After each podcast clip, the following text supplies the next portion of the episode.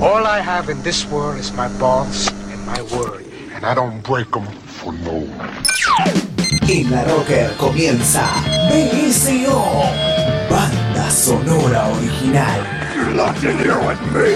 BSO. I'm gonna make him an offer again. Diego Cirulo presenta las mejores canciones del cine. Dodge this. Banda sonora original.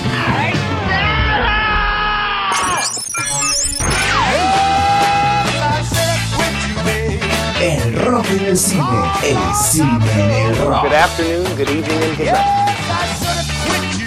Aquí comienza BSO, banda sonora original. Good luck,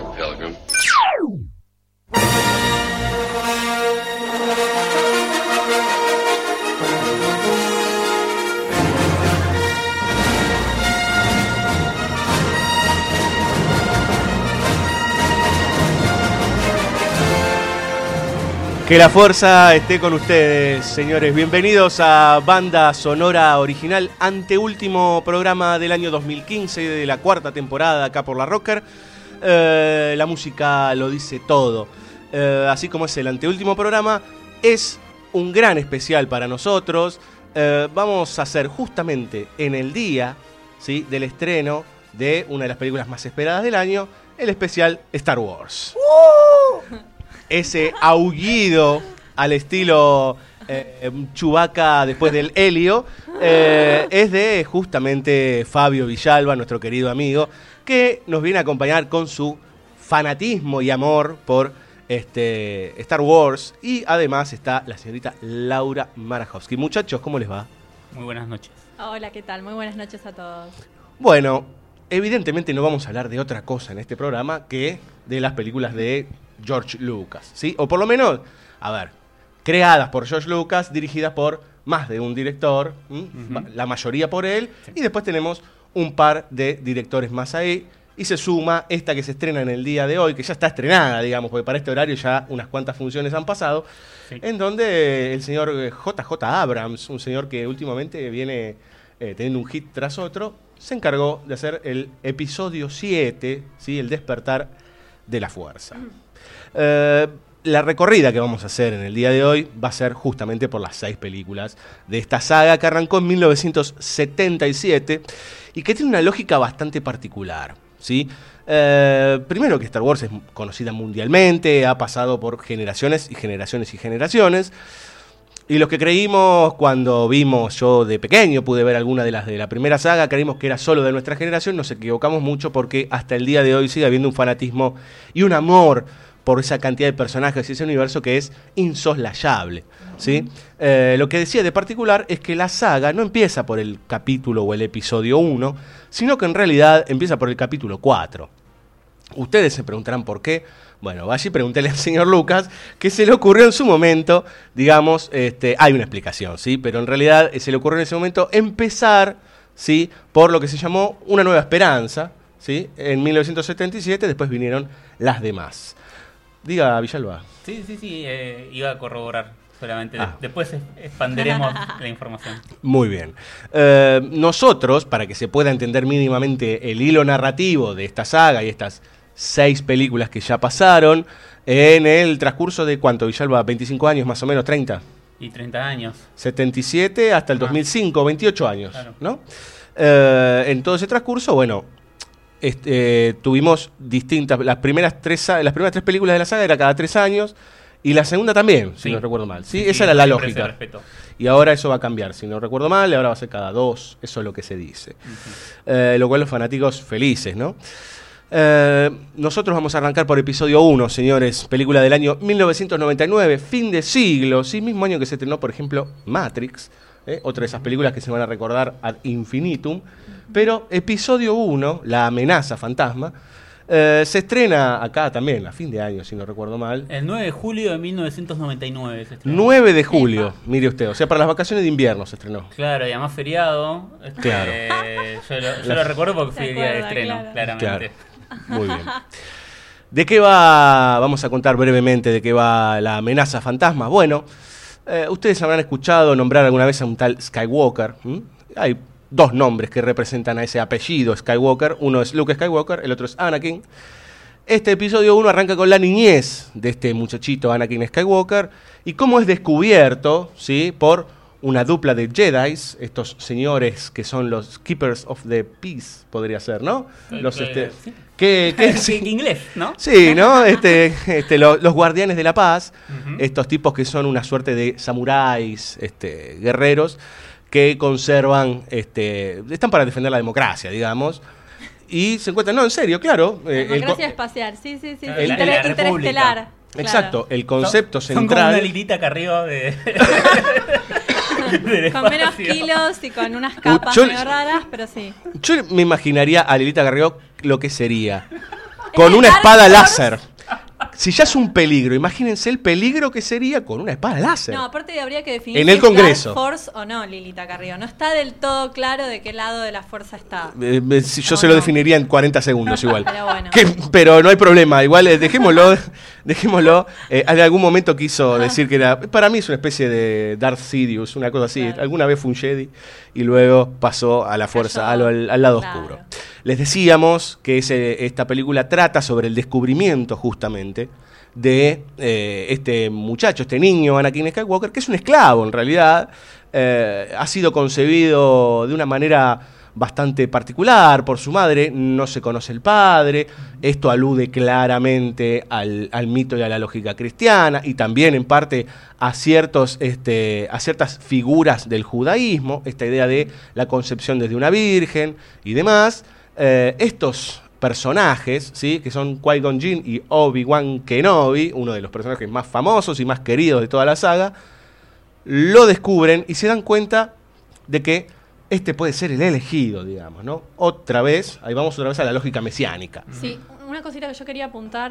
eh, ¿De Leno más? Más, más general eh, y, y desde mi lugar de no tanto fanatismo como aquí los dos presentes, pero sí de, como contaba Diego antes, haber visto sobre todo las primeras tres películas eh, cuando yo era más, más chica, que es interesante también, eh, como vos decís, el impacto que ya trasciende el, el cine que ha tenido el, que ha tenido la trilogía, ¿no? Sí, como marcando metafóricamente y, y- y, digamos, eh, influenciando un una mirada de otros productos culturales, que el otro día también leí un poco acerca de esto, porque me preguntaba de dónde, de dónde surge la inspiración. Yo no sabía que está inspirado en el libro una- de Joseph Campbell, El hombre de las mil caras, y bueno... y en una película en particular, digamos, ¿no? Una película de Akira Kurosawa Ajá. de los años eh, 50, si no recuerdo mal, 50 y pico.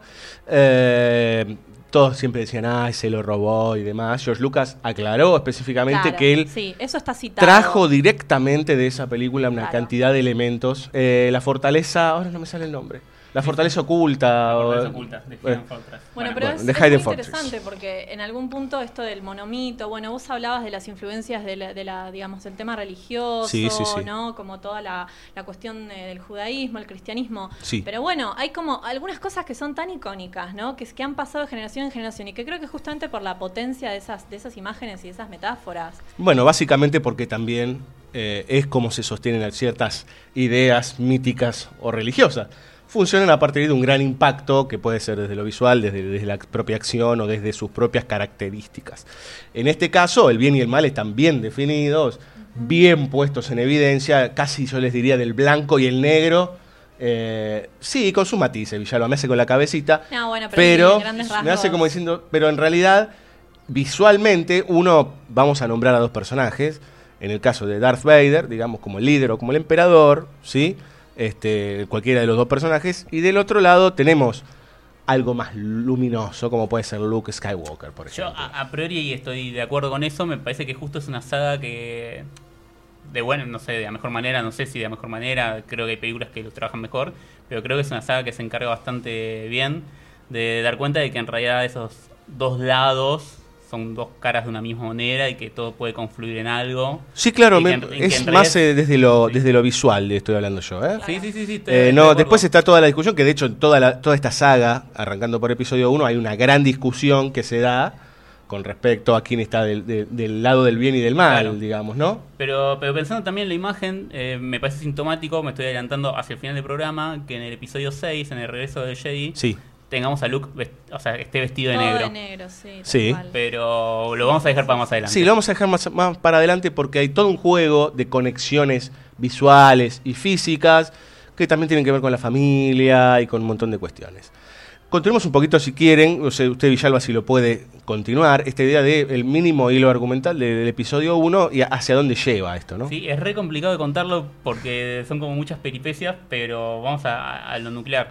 Como decía Diego, estos dos caballeros de, de una orden, podríamos decir, medio religiosa, espiritual, Sí. porque tiene un poco que ver con eso, este, encuentran a este chico que es elegido y lo llevan a la ciudad, donde en la ciudad, o el planeta capital, vamos a decir, de ese sistema que es Coruscant, donde se está poniendo en juego un Sí. poco la democracia, vamos a decir, o ese tema de esas tres primeras películas o de esas precuelas, como se llamaron. En este capítulo en especial, en el 1, lo que se está atacando es a un bloqueo comercial que hace una federación hacia un planeta La Federación Comercial, los separatistas eran. separatistas. Este, el planeta es Naboo, que es el planeta Mm. de la cual va a ser la madre de Luke Skywalker y de Leia Organa, eh, Ujú. Padme. Bien, y este y se da ahí toda una situación de, de pelea en donde se, aso- se asocian los ejércitos de Naboo, porque hay un ejército subterráneo, submarino. Sí, señor. O sea, yo me imagino que no vio nunca episodio 1 y está escuchando este programa, Sí, es es- como un delirio. Sí, sí, no, debe estar pensando, pero ¿cómo? ¿Más complicado que el Señor de los Anillos? puso Sí, sí, compleja. Sí, sí, Pero bueno, se unen los ejércitos, vamos a decir, humanos de, de Naboo con los submarinos, los Hungans. Sí, hay dos razas que conviven en un planeta, no se pueden ni ver entre Claro. ellos, Claro. digamos, ¿no? Más allá de la situación, hay, hay una democracia monárquica en ese en Exacto. Naboo, ¿verdad? Hay una Sí, sí. reina, pero en realidad esa reina inclusive es elegida. Es elegida. Sí, esas cosas que tiene George Lucas, Sí, que, sí, que inventa sí. sistemas Medio de gobierno que habría que contemplar. Igual. Podría ser. Monarquía, monarquía votada. Porque además es una reina de 14 años. O sea, Sí, total. Bueno, pero eso, eso está más conectado con la Sí. historia nuestra, digamos, de Claro. Argentina. Argentina no humana. No. Argentina no, no hubo monarcas. No, no. Hubo virreyes, eh, pero eh, eh, en los reyes hubo muchos que eran niños, Sí, inclusive, muy claro, jovencitos. Eh, pero lo, que bien dice Fabio es que se representa en esta película el- el- los primeros atisbos de este conflicto entre lo que es la república, que se considera democrática. La república no es un lugar, son constelaciones, digamos, ¿no? Sí, claro. Cantidades y cantidades de planetas.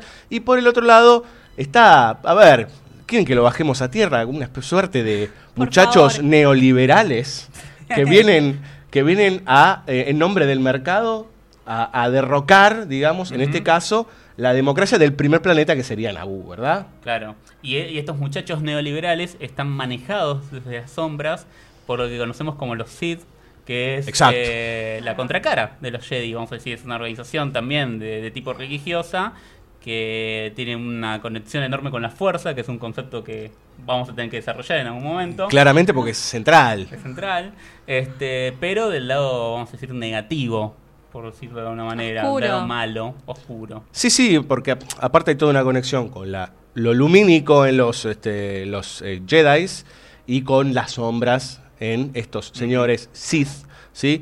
Que en realidad ellos se autoconsideran de alguna manera como exploradores en más en profundo de la fuerza. Claro, ¿no? Como que ellos encuentran una mayor cantidad de matices de esta fuerza que existe en el universo y eh, se dejan llevar por una cantidad de elementos, entre ellos los sentimientos, que los Jedi se prohíben. Cualquier conexión con la realidad, eh, por ejemplo, cristiana, eh, bueno, eh, piénselo, señor Radio Escucha, pero es, es muy similar, digamos, esta idea del sacerdote, digamos, y demás, Sí, en comparación con de la las... pureza, Sí, no, claro. la búsqueda de como sí cierta pureza espiritual desde el lado de restringirse y de evitarse determinadas libertades, ¿no? Claro, sí, sí, sí, total.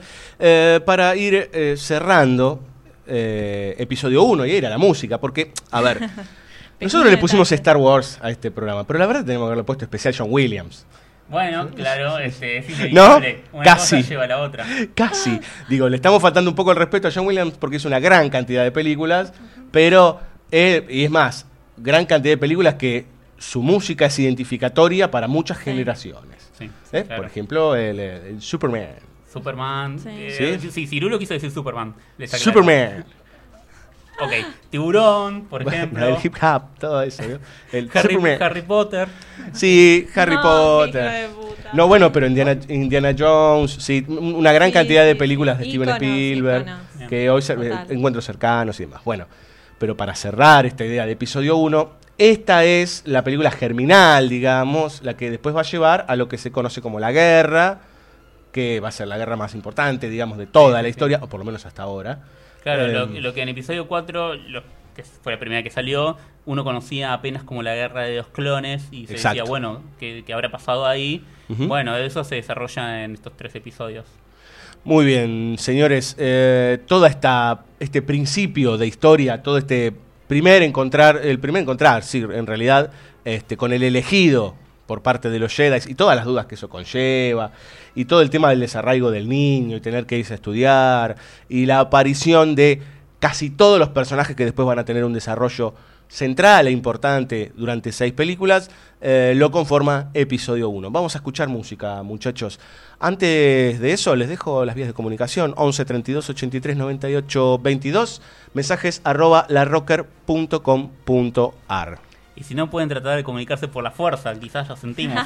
Sí, ah, se puede hacer con dos vasitos, ¿no? Porque la, la fuerza pasa por un hilo. Claro, las energías Y que vibran. No voy a responder a eso, Cirulo. Bueno, también es fuerza eso, Villalba. No le voy a explicar física. La energía, Pero- la energía que nos rodea, como dice Yoda, está en todas partes. Está en todas partes. Está en todas Eh, partes alrededor nuestro. Después vamos a dar una explicación que un día se le ocurrió a George Lucas sobre la fuerza, que es fabulosa. Pero a continuación, una gran pieza de episodio 1. eh, yo le diría que es, creo que la joyita de, este, de, de toda la banda sonora de esta película. Sí, además hay que pensar que no estábamos acostumbrados a temas nuevos o a melodías nuevas dentro de la saga. Exacto. Y esto rompe todo. Exactamente. Señores, a continuación de John Williams, el duelo de los destinos sería. Sí. Duel of the Fates.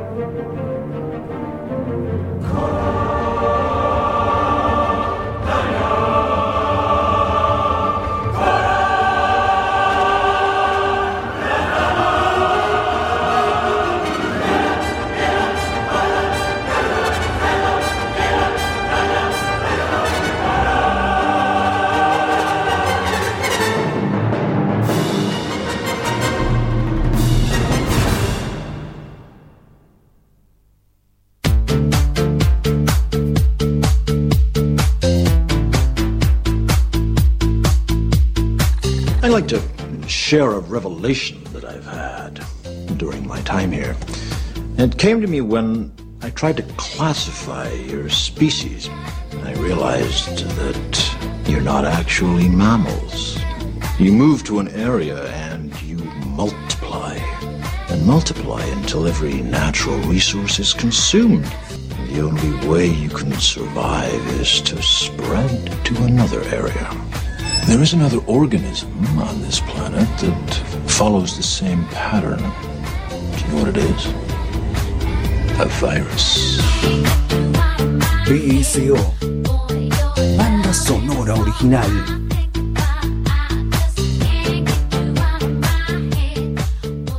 Anakin! She went into the club, Master. Patience. Use the force. Think. Sorry, Master. You went in there to hide, not to run. Yes, Master. Next time, try not to lose it. Yes, Master. This weapon is your life. I try, Master. Why do I get the feeling you're going to be the death of me? Don't say that, Master.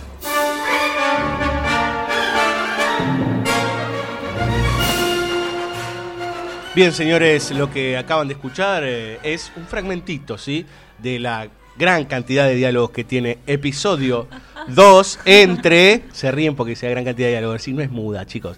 Pero en realidad tiene una gran cantidad de diálogos entre Anakin Skywalker y Obi-Wan Kenobi. Esta película es del año 2002, justamente tres años después, como decíamos antes. Cada película se hacía cada tres años, repetimos. Eh, y ahora ya estamos situados en un personaje completamente distinto, por decir, que el protagonista, Anakin Skywalker, tiene eh, ya su carrera en ascenso, por decir. Es un Jedi prometedor, se sigue hablando de él como este El elegido, Mesías. claro. Claro. exactamente. Pero todavía es un padawan. Claro, que es un aprendiz. Exacto. Claro, es que aclaremos. El, eh, eso lo aprendimos en episodio 1 a la fuerza, porque Sí. nadie explica nada. Sí, sí, sí, sí. Eso Porque, está muy bien igual. Sí, sí, igual la palabra padawan ha quedado, eh, Sí. digo, en, en el vocablo, ¿no? Sí, Porque no se usaba en las primeras tres, o sea, las primeras tres. En 4, 5 y 6, digamos, la, la primer saga de los años 70 y 80, no se usaba la palabra padawan, se usaba la palabra aprendiz, justamente. Y aquí, eh, padawan significa justamente eso.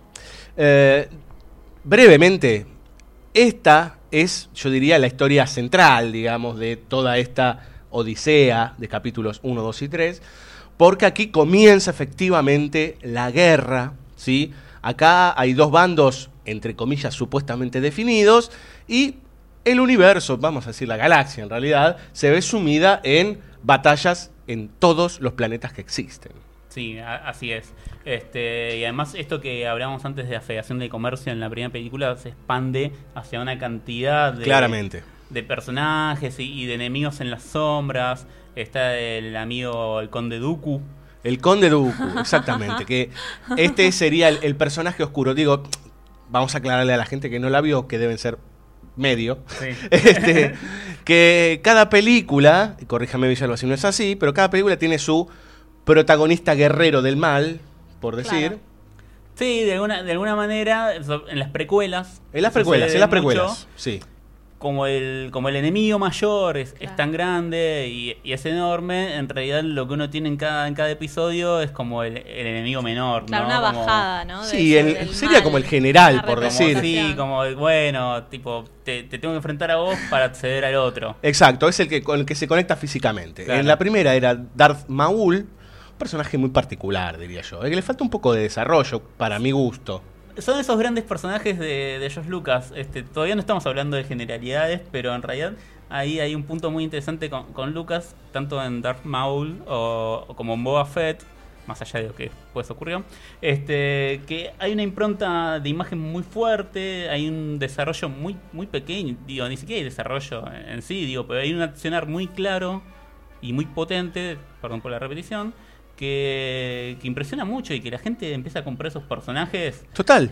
Y Sin los compra literalmente mucho, ¿no? porque compra los muñecos también, Claro. pero es como... Sí. Las remeras, Claro. los Sí, sí, pósters. sí, claro. Pero son personajes que yo quiero ese Con un- chabón, tipo, Sí, pero ¿qué es- hace ese chabón ahí? Ma- es, es más evidente en Darth Maul, ¿verdad? Sí. Eh, Que, que en eh, Conde Dooku inclusive va a estar en la siguiente película también. Claro. Poquito tiempo, pero va a estar. Y tiene un poco más de forma, sabemos un poco de su pasado. Después eso se reforzó un poco con esa famosa serie animada. Digo, tiene un montón. Pero Darth Maul es un señor que creo que dice tres frases en toda la película, con suerte. Sí. Y entre ellas todas dicen Yes Master. eh, y no mucho más. Todas unimembres. Claro. totalmente, ¿no? Totalmente, con una, la coma, ¿viste? Sí, maestro, sí, maestro, no maestro. Bueno, Gracias, maestro. También hay una cosa desde el punto de vista, yo voy a aportar desde lo narrativo, que me compete más que, que las, las, la, la sinopsis o las trivias nerd de, de las películas. Pero de nuevo, volviendo a lo del monomito y, y lo de Joseph Campbell, también hay como eh, una historia que atraviesa transversalmente, me parece, todos los episodios y que se supone que forma parte de lo que es el contar también historias en, en lo que es el cine o lo que viene siendo el cine desde hace años, que es esta idea del héroe, que bueno, Sí, tiene que, bueno. que digo, es muy, muy, muy básico y muy clásico lo que tal vez voy a decir, pero que en definitiva creo que haber leído que George Lucas también se inspiró en esto. En, en esto de decir desde hace cientos de años se viene contando la misma historia. Es lo mismo, solo que de diferentes formas. El héroe que tiene que enfrentar sus demonios internos, desafiar, no sé, a sus raíces, en este caso su padre, su herencia o lo que sea, y bueno, de salir triunfante de, de- de esa odisea personal. Y ¿no? usted dijo Odisea y justamente porque el mito del héroe, ese famoso concepto que se desarrolla en una gran cantidad de películas, eh, también está en Star Wars. Yo particularmente creo que es más este, concentrado, más, más parecido a ese famoso mito del héroe en 4, 5 y 6. Claro, las porque eh, la, la siguiente saga lo que juega es un Claro. poco más con la idea de la desilusión, inclusive, de lo que parecía ser un héroe que no es.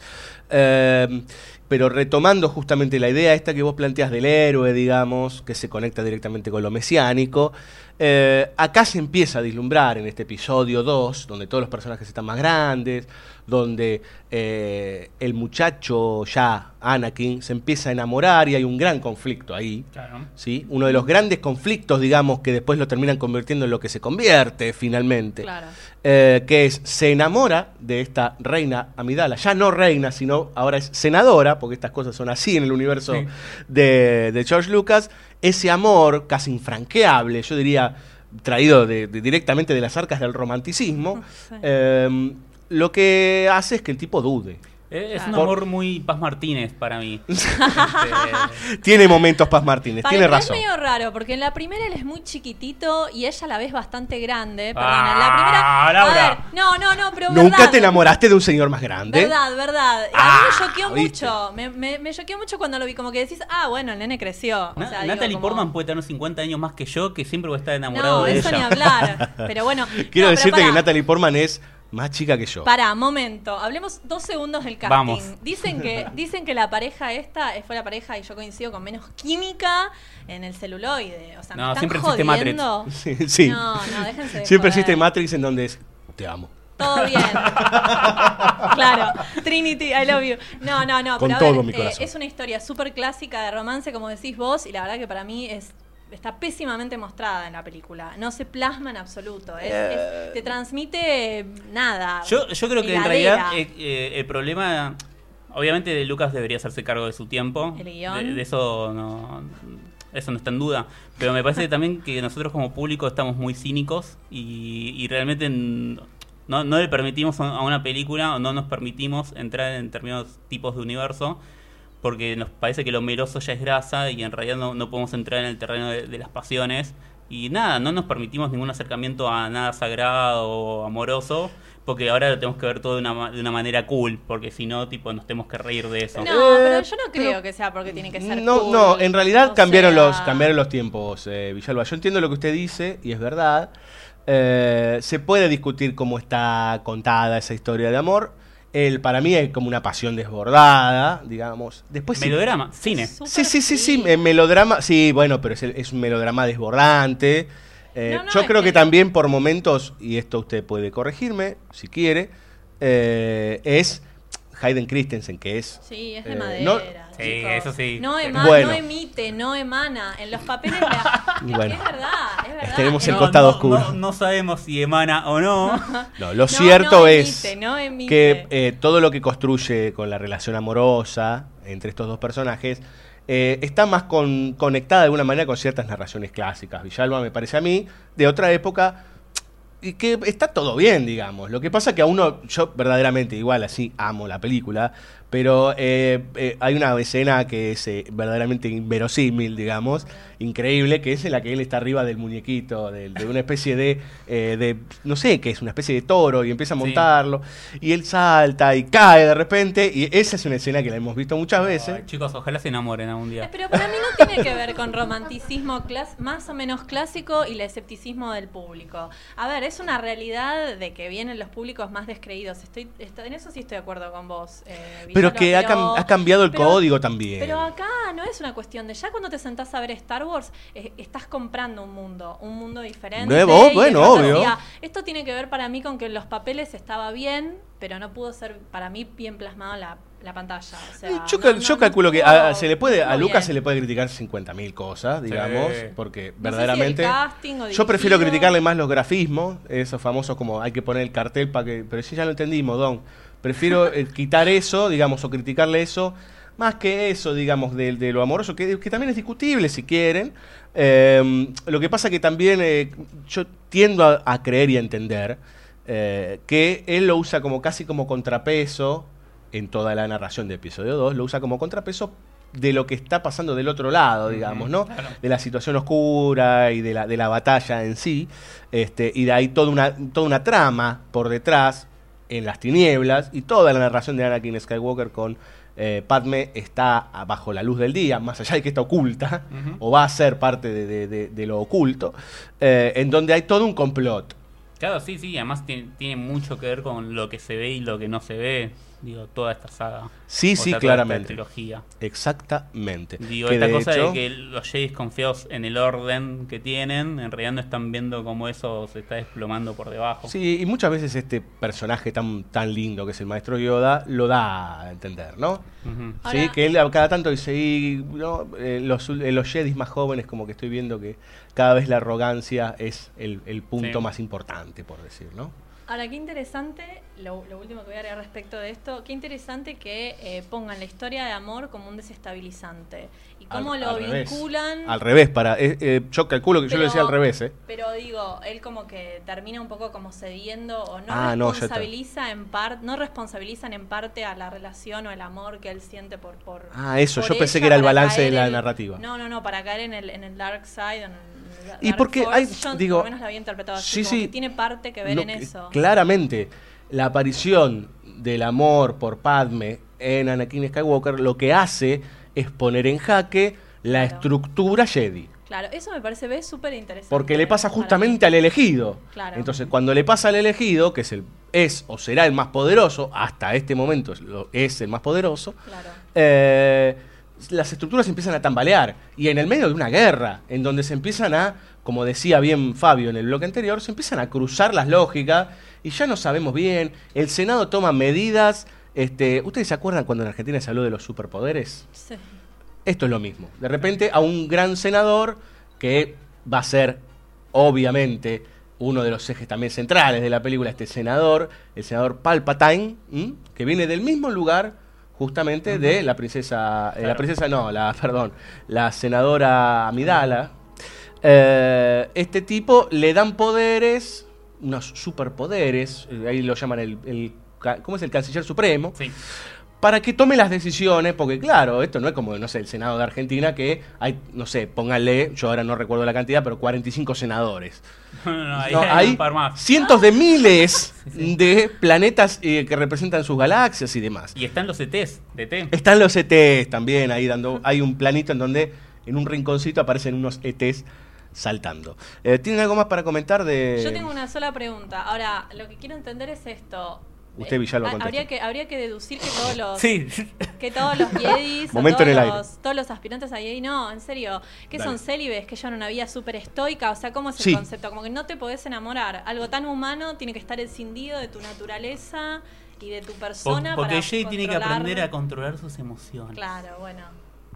Eh, todo, ya otra vez le repito, Marajowski, la conexión con la lógica del sacerdocio, Claro, ahí va, está bien. ¿sí? Nada más que estos sacerdotes están habilitados a, a prender un sable y matar gente, De digamos, vez en ¿no? cuando. Bueno, hubo No. sacerdotes en una época. Sí, también Ay, hubo, no, hubo chicos. papas. Claro. Bueno, eh, en la época actual estamos hablando, ¿no? En su No, momento pero no hubo papas que fueron a las guerras, digamos, Claro. ¿no? Pero no era que la fuerza no se podía usar para atacar, solo para defender. Y es que justamente los Jedis Están mm, defendiendo la están República. defendiendo. Ah, ok, bien. Su concepto es de la defensa, no del ataque, y no pueden incluir en sus ataques los sentimientos. Habrás escuchado en las sagas, en las películas eh, que vinieron a continuación, 4, 5 y 6, que se habla mucho tiempo de usa tus sentidos, Sí. ¿sí?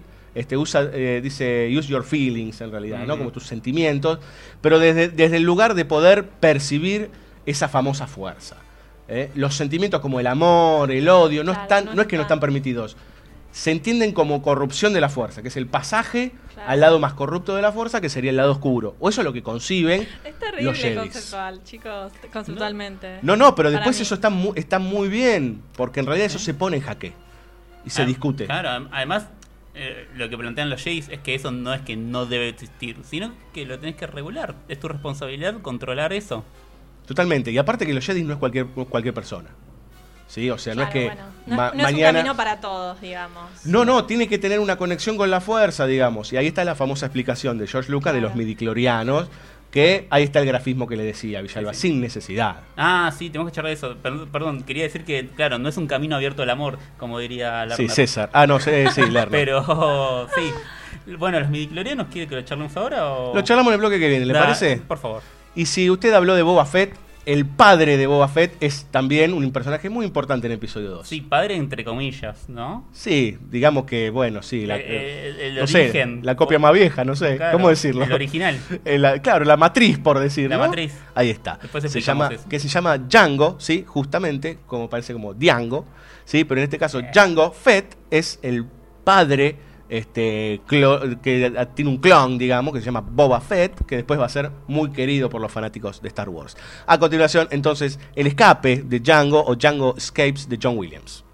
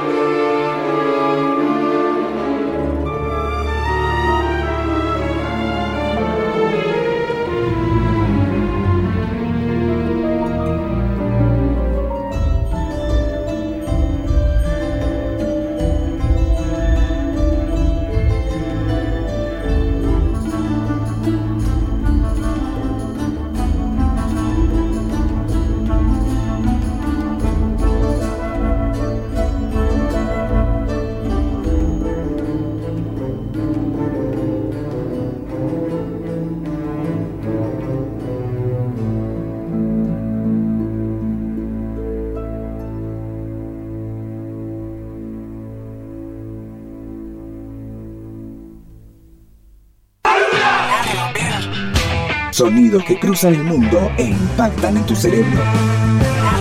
La Rocker.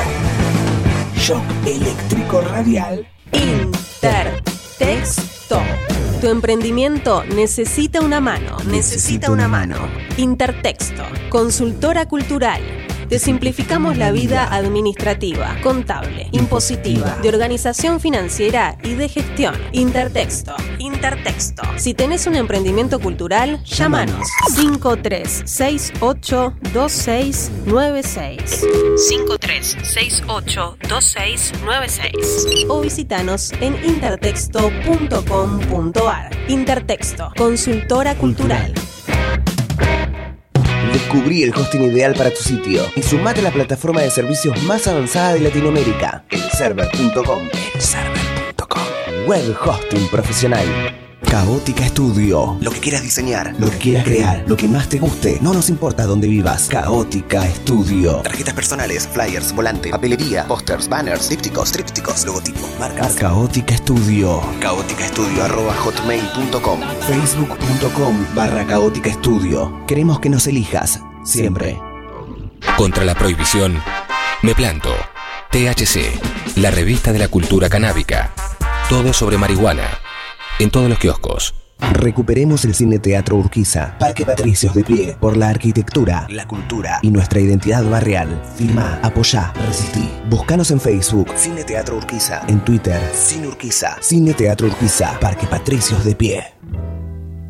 Voodoo Tech. Diseño y soluciones para empresas. Creamos tus herramientas. Desarrollo de aplicaciones a medida. E-commerce. Sitios web. Damos soporte a tus proyectos. Equipos. Redes. Servidores. Hosting. Voodoo Tech. De corta o o d o o tech.com. Voodoo Tech.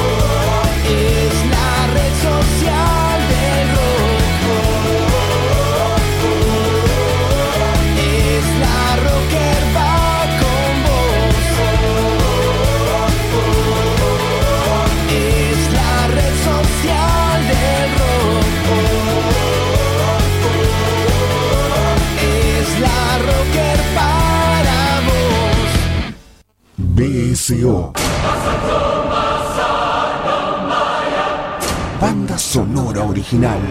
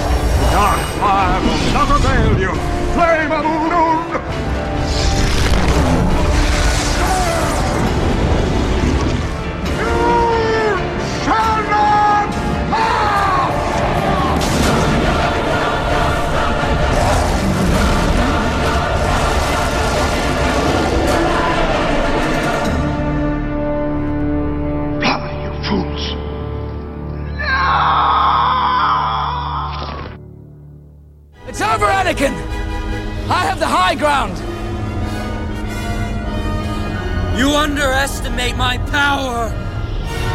Don't try it!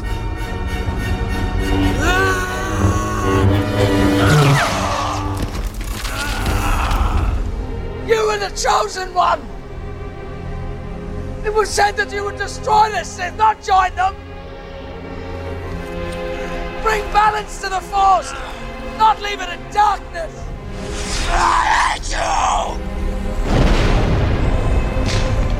You were my brother, Anakin!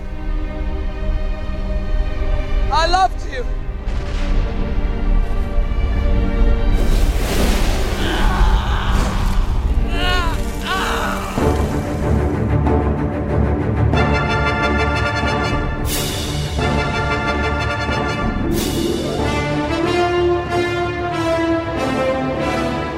Señores, qué increíble. La escena, la música, todo lo que suena eh, de episodio 3, La venganza de los Sith, o la venganza del Sith, en realidad, del año 2005. Escuchábamos justamente a la misma dupla que mencionábamos antes, a Obi-Wan Kenobi y a Anakin Skywalker, en la lucha final, digamos, ¿no? Sí, el enfrentamiento que, bueno, que lleva a Anakin a convertirse en Darth Vader, podríamos decir, de Exacto. alguna manera. Nombramos por primera vez dentro de todo el programa a este personaje que es central, ¿m? Darth Vader. Finalmente, lo que antes preguntaba Lauri, esta cuestión de, bueno, y el orden y demás, y el porqué de los Jedi, bueno, se termina de romper, se termina de destrozar la orden Jedi, eh, y dentro de Anakin Skywalker, el orden Jedi desaparece por completo. El amor, digamos, la pasión, le pondría yo Sí. Claro, como, sí, más como- pasión, sí, como término. Eh, esa pasión lo desborda por el amor que tiene por su mujer, tiene visiones en donde pareciera que va a morir, entonces este, en un arranque completamente desaforado toma el camino de, de- de la fuerza y se une a un personaje que hasta ese momento, entre comillas, eh, creíamos que estaba del lado de la República, que era el señor Palpatine, ¿sí? el canciller supremo, que en realidad era la fachada de lo que sería a posteriori el emperador. ¿sí? Para, con lo de las visiones me hiciste acordar de algo, que no, no son muy exactas y que no hay que confiar mucho, ¿no? Porque a- me acuerdo que en la 2 en un momento él tiene también visiones de que le va a pasar algo a sus amigos, o no sé, me acuerdo si es en la 2 o en la 3, yo hablo en verdad de las primeras tres. Vos estás hablando de Luke Skywalker. Claro, exactamente. Pero Sí. tiene como un tema con las visiones también, que piensa que le van a pasar, le va a pasar algo a sus amigos y le dicen bancala, bancala, que las visiones no son del todo rigurosas, pensá que son sentimientos y que es como una mezcla de todo y que a veces la cosa se puede volver medio difusa. ¿Qué onda, Y- Cirulo? Yoda le dice, bancarla de veras. Báncala tú, amigo. no, eh, el ¿Posta tema. no? ¿Qué onda las visiones? Miren, hay ¿Cómo una- es el tema? ¿Cuán rigurosas son? Bueno, hay un concepto que todavía no nombramos en Star Wars, que es el tema del destino inescrutable. ¿Sí?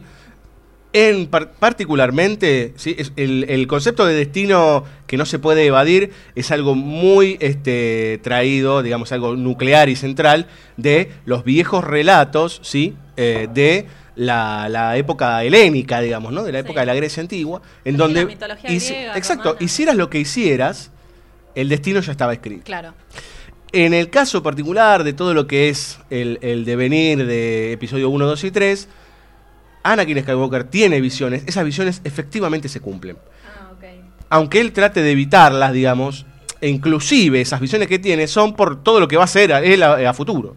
¿Mm? O sea, la muerte de su mujer, que es lo que él quiere evitar, en realidad es o sucede por su accionar, Claro. por tratar de evitarlo, digamos. Su pasaje al lado oscuro termina lle- eh, llevando a la muerte a su propia mujer y, este, y haciéndolo ignorar que va a tener dos, este, que tiene efectivamente dos, Dos hijos. hijos, claro. Eh, o sea que eso es algo que es nuclear, ¿sí? Central, estoy diciendo mucho nuclear, voy a decir central.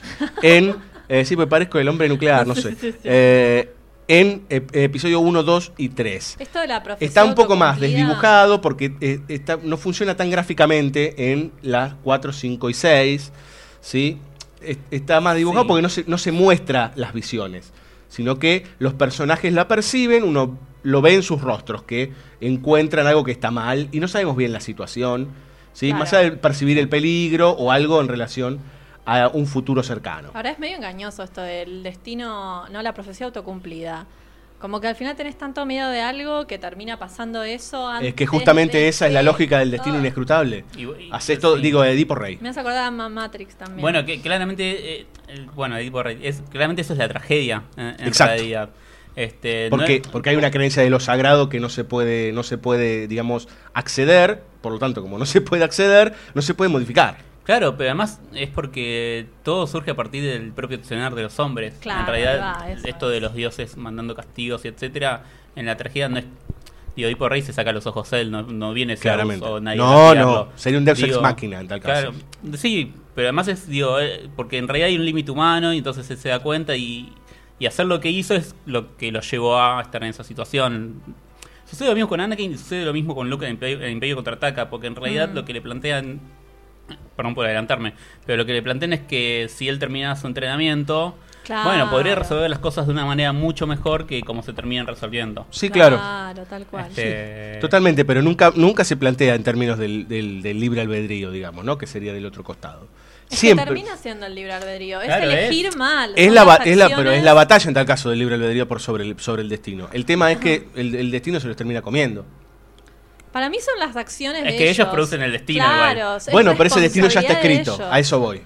O por lo menos ellos ya lo perciben, ya saben que está. Sí, claro. un O sea, debate tiene- tiene- en realidad, claro, lo que Y en ellos- el evitarlo, ¿se entiende lo Sí, que sí. digo? En el querer evitarlo, en realidad lo, lo que están haciendo es construirlo. Sí, claro, porque Anakin para evitarlo lo que debía hacer es ser, Quedarse. ser un Jedi, Perdón. en realidad. Claro, sí, claro. Tal cual. Sí, claro, y buscar, buscar la forma, digamos, el maestro Yoda le da una frase particular que dice, no debes extrañar a tus seres que se van porque se convierten en la fuerza. Eh, en realidad, claro, también, digamos, algo tan fuerte como el sentimiento hacia alguien que no está más, también está obturado de alguna forma en los Jedi, lo cual, bueno, obviamente en este personaje eh, genera una ca- gran Es muy cantidad de contradicciones. claro, es muy bueno, pero esa es la discusión que plantea la película y está buenísimo eso. Sí, sí. Digo, y es algo que también después deriva, en lo- eh, deriva. Ya estaba en las películas 4, 5 y 6. Eh, pero acá seguimos en el episodio 3 con la guerra, pero eh, hace puntual hincapié en la conversión de el personaje de Anakin Skywalker en Darth Vader, que bueno, obviamente que es lo más esperado por todos los que vimos Star Wars Claro. durante años y años, ¿verdad? Además, cuando se estrenó la película era como, bueno, ¿hasta dónde va a llegar? Tipo, ¿va a, va a llegar donde empieza episodio 4 o, va a terminar un, un ratito Claro, antes? O... claro. Y termina un rato largo antes, Y terminando- unos 20 años antes. Son, Sí, yo iba a decir 18, más o menos. Por ahí anda. Sí, Este, sí, sí. pensando porque- en- pensando en la edad de Luke, ¿no? Que tiene 20. Más y o menos. sí, uno, uno pensaría está entre los 18 y los 20, está ahí. Bien, nunca está clarito. Claro. Eh, pero acá, bueno, y otra cosa es que acá se hace presente la desaparición de la Orden Jedi. Sí, a partir de la Orden 66. o- Exacto. o- Execute Order Claro, 66. otro nombre que empezó a ser como medio clave para los fans.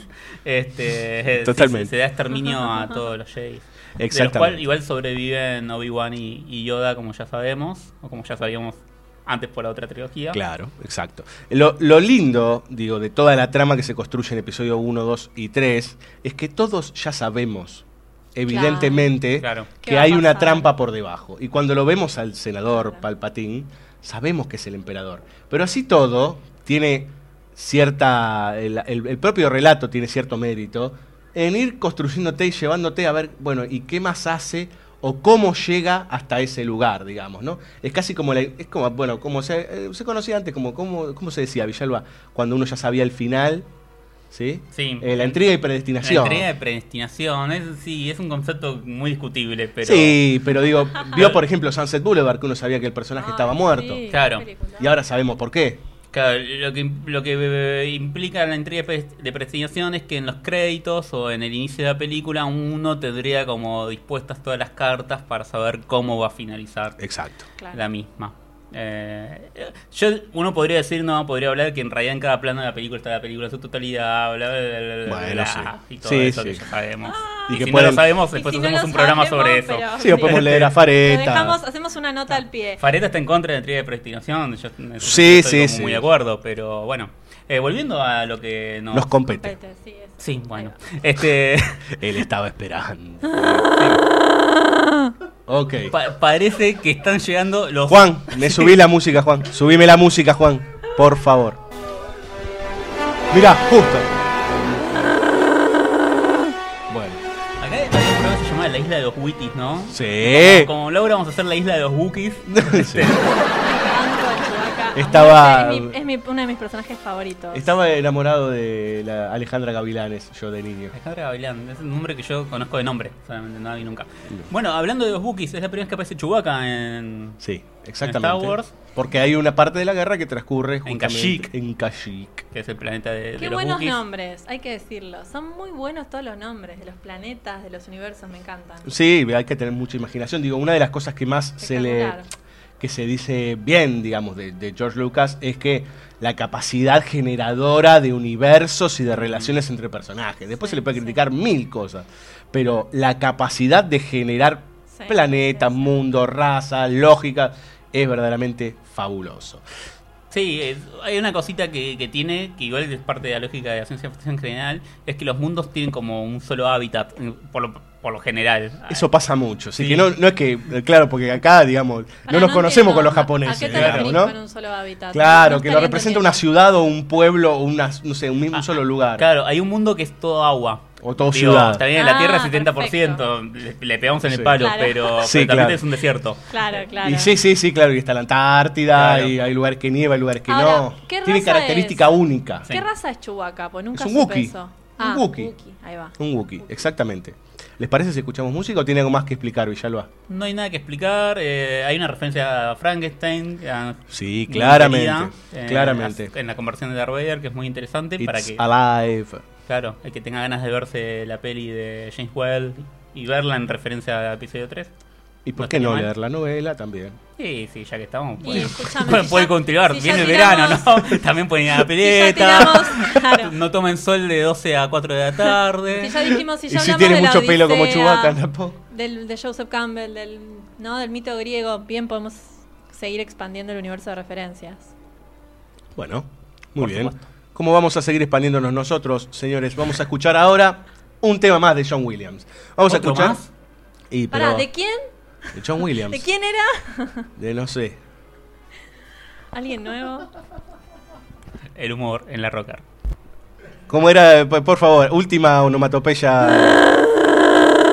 Y con ese grito a la luz de Maula. El- el grito sagrado. A la luz de Aura. eh, vamos a escuchar esto que es un verdadero, pero una pieza increíble, un verdadero temazo, también de John Williams, ¿no? Porque no podía ser de otro, este, justamente, que es de la pelea de Obi-Wan con Anakin Skywalker, una de las grandes, grandes escenas que tuvo toda esta saga. Anakin versus Obi-Wan, ahí va.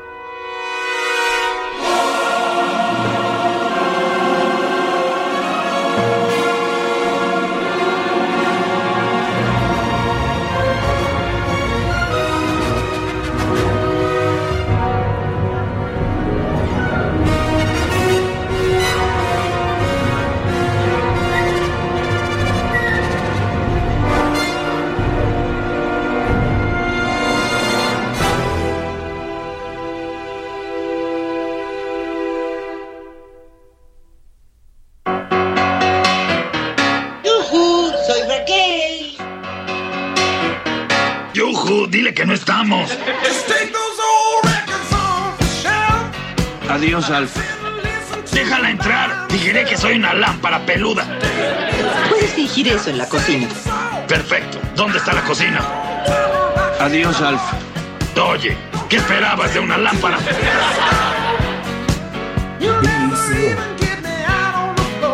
Banda sonora original.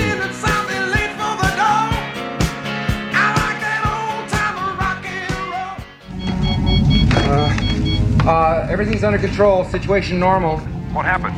Uh, had a slight weapons malfunction, but uh, everything's perfectly all right now. We're fine. We're all fine here now. Thank you. How are you? We're sending a squad up. Uh, uh, negative, negative. We have a, a reactor leak here uh, now. Give us a few minutes to lock it down. Uh, large leak, very dangerous. Who is this? What's your operating number? Boring conversation anyway. Luke, we're gonna have company.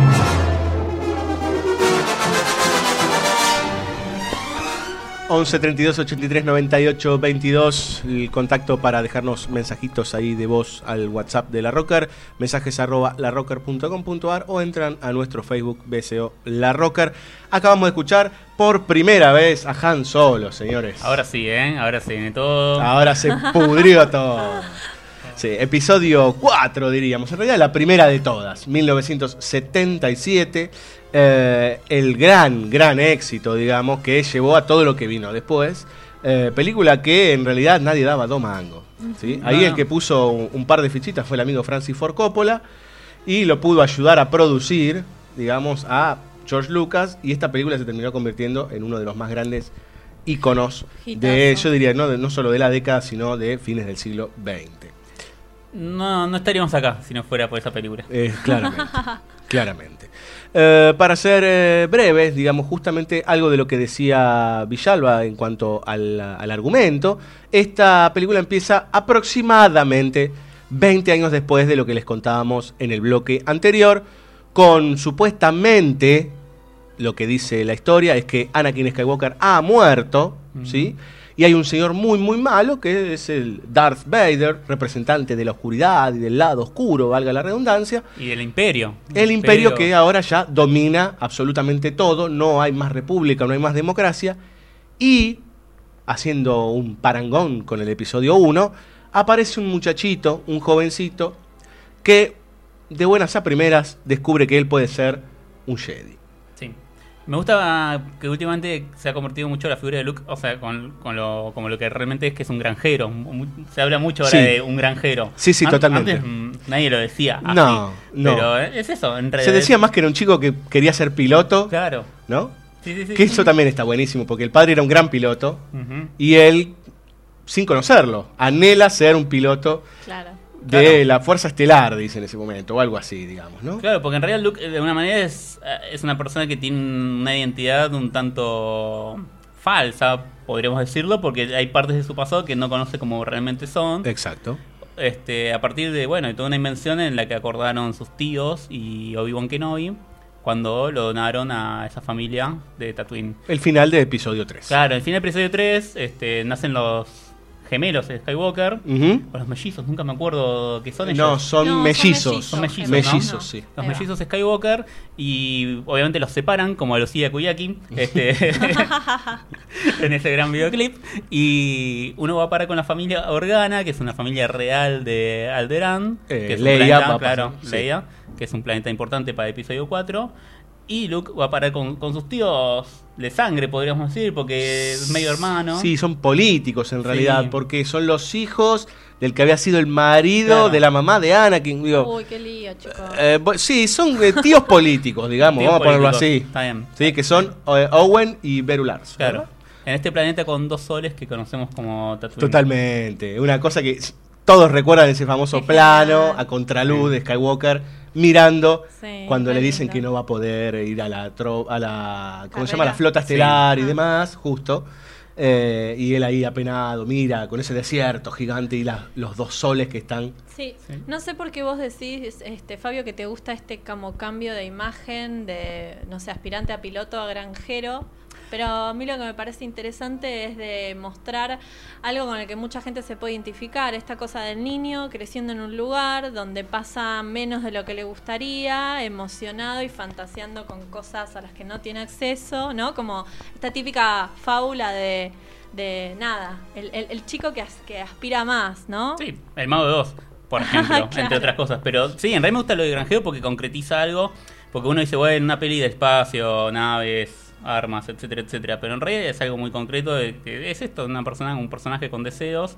Este, esos deseos no se pueden ver cumplidos hasta que sucede la tragedia o el algo horror. que es eh, bastante, a ver, que se ha utilizado mucho, yo no quiero usar la palabra cliché, digamos, pero que el muchachito de pueblo Sí, que claro. quiere ir a las luces brillantes, Claro. ¿no? Claro, tal Es cual. eso, digamos que se puede traducir a millones de matices Sí, en cualquier tipo de historia, Sí, digamos, ¿no? Totalmente. Pero esta película introduce una cantidad de personajes que entre ellos están, por ejemplo, el Han Solo, que escuchábamos recién, introduce a la princesa Leia, aparece Obi-Wan Kenobi grande ya, Claro. ¿sí? alejado, se lo llama el viejo Ben, un tipo que es como una especie de ermitaño, que está ahí metido en una cueva, etcétera, etcétera.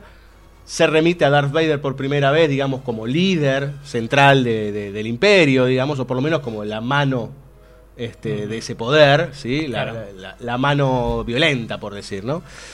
Sí, porque en, episodio, en este episodio todavía no tenemos noción del emperador, pero sí tenemos un general que está por encima de Vader de una manera en la, en la Sí. organización jerárquica, que es Moff Tarkin. Exacto. Bueno, hay una cantidad de actores que participaron en films de la Hammer.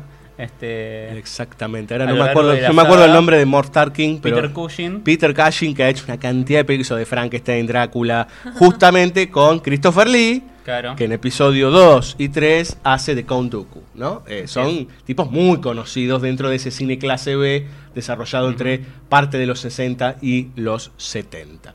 Eh, les contábamos un poco cómo se van introduciendo una cantidad de personajes que evidentemente, y digo, van a quedar en el imaginario popular y por eso después muchos se retoman en las precuelas estas que les contábamos antes. Tal es el caso de los dos androides, ¿sí? R2D2 y Tripio. Eh, no sabemos, en realidad no sabemos bien de dónde salen al principio. Eh, se encarga de explicarlo la precuela. Parecen ser eh, androides reales, reales de la realeza, ¿no? No que son androides de verdad, lo son. Bueno, en realidad no lo son porque son actores, pero, Bueno. pero para el universo sí. Eh, y estos, estos personajes son los primeros que van a tener el contacto con Luke Skywalker. Y de ahí se va a empezar a desarrollar, desarrollar todo. Es más, él termina descubriendo que es un Jedi, o empieza el camino del Jedi casi por accidente. Claro. Por haber comprado estos dos androides de manera Claro. ilegal. Estos tipos, él se los lleva y de repente el imperio va y así de buenas a primeras le prende fuego a la casa y le mata a los tíos, ¿no? Eh, así con toda Qué la... horror, por favor. Este, entonces decide volver a, a- a su padre putativo, digamos, que es eh, Obi-Wan Kenobi, y empezar una nueva este, vida, ¿sí? Como Jedi. Sí, porque no hay nada en, en ese lugar, en ese planeta que, que le pertenezca o donde él tenga lugar, porque Exacto. ha Pierde- perdido su familia, ha perdido todo. Que esa es la diferencia con su padre. Porque su padre pasa al lado oscuro porque extraña a su madre en principio. Claro. Y después no puede soportar perder otra vez el amor, digamos, de, este, de, de su mujer. Que muchos critican esta idea de que, ay, pero bueno, ve que los padres, los tíos se prendieron fuego y se va. A mí me parece que no está mal eso. Porque en principio implicaría algo de lo que es su, su centro Jedi. ¿Sí? De sentir, Controlar esa emoción. sentir penar, pero saber cómo seguir hacia adelante, digamos, ¿no? Sí, Cosa no, que su padre no pudo hacer. Claramente, digo, hay un lugar de, de culpa ahí inmediatamente con respecto a que los dejó solos a los tíos, que no estuvo cuando sucedió la tragedia. Y hay, hay un lugar de, bueno, de hacerse cargo de, de esa responsabilidad o de esa culpa, emprendiendo una aventura mayor, de alguna manera. Claro. O, o con un fin un poco bastante Sí, más bastante, grande. mucho más grande, digamos, ¿no? ¿No? Eh, y toda esta historia, toda esta construcción de cómo despacito, muy despacito, va aprendiendo las artes este, de la fuerza, eh, Luke Skywalker, en paralelo se desarrolla toda la idea de la estrella de la muerte, ¿sí? Así como el, el imperio, no sé qué le pasó a Laura, pero... La estrella de muerte conmociona a Marajowski Sí, de una manera. totalmente. Así como Eléctrica. el imperio, señores, se me parece que le dio una patada el... el- sí. No, no, no, no, se me subió un bichito, perdón. Ah, bueno, no sabemos. Bueno, ok. Bueno. Eh, decíamos, decíamos justamente, es fin de año, chicos. Eh, Saben que estamos en una semana de Navidad. Y, Un Jaguar. un- sí, un Jaguar. Un jaguarete. Sí, claro. Y así sucesivamente. Este Manontropo. Eh, en realidad, lo que les estaba diciendo y contando es que más allá de la carrera, y mientras Marajowski toma un vaso de agua, eh, mientras este, se, se va construyendo muy despacito la historia de eh, Luke y sus primeros entrenamientos y su primer viaje eh, interestelar, digamos, porque además, nos olvidamos de contar, pero hay un mensaje que él recibe que se enamora de una chica en un mensaje que tiene uno de los androides, entonces él se decide mandarse, digamos, y el primero que lo puede ayudar es Obi-Wan y Han Solo. Pero en paralelo a eso está el desarrollo de la Estrella de la Muerte, ¿sí? Que qué pasa? Más allá de que el imperio domina todo, hay una rebelión. Y esa rebelión eh, está haciendo ciertos estragos. Entonces, los, este, los comandantes, el emperador y demás, deciden tener un arma ultra secreta, que es como una especie de planeta cibernético, así como le decimos, un planeta gigante, una estación espacial del tamaño de un planeta que tiene la posibilidad de aniquilar sistemas enteros. Sí, sí, sí, puede destruir un planeta y lo hace, que destruye el planeta Alderaan, que es el planeta donde fue depositada Leia de, de bebé. Exacto, exactamente. En, en realidad, si lo pensamos, bueno, ambos pierden sus familias adoptivas. Este, Sí, tanto claro. Luke como Leia en, Claro. en la misma película. Sí. Dos por uno. Sí, sí, sí, totalmente. Dos por uno. ¿Vamos a escuchar música? Por favor. Hay una gran escena de Star Wars. ¿Una sola? Bueno, hay muchas. Ah, bien, Cirulo. Pero corríjase, entre- corríjase. Pero entre muchas hay una que es muy recordada, que es la escena de la cantina. Pero por favor, ¿cómo olvidarla? Diría Rodrigo. Eh, bueno, no solo hay rock en la rocker. Eh, esa escena de la cantina justamente es la donde, donde nos muestra por primera vez un sable láser en acción. ¿sí? Donde Obi-Wan Kenobi, ya viejecito, actúa sobre un tipo que está por pegarle a Luke, Skywalker. En el medio de eso toca una banda, ¿sí? Una banda de cantina que son una cantidad de extraterrestres muy divertidos Ay, y muy genial. lindos, muy recordados. Por favor, después hablemos de los bichos esos. Te lo pido por el amor de Dios. Bueno, si usted dice, vamos a continuación a escuchar a John Williams entonces otra vez con Cantina Banda.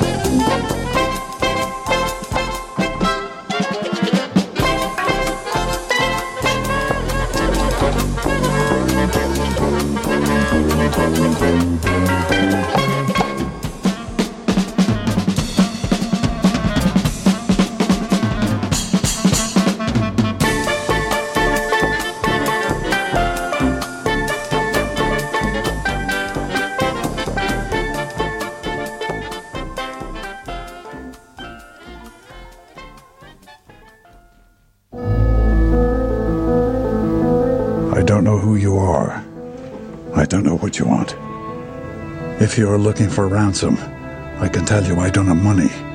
But what I do have are a very particular set of skills. Skills I've acquired over a very long career. Skills that make me a nightmare for people like you. If you let my daughter go now, that'll be the end of it. I will not look for you. I will not pursue you. But if you don't, I will look for you. I will find you. And I will kill you. BSO. Banda sonora original.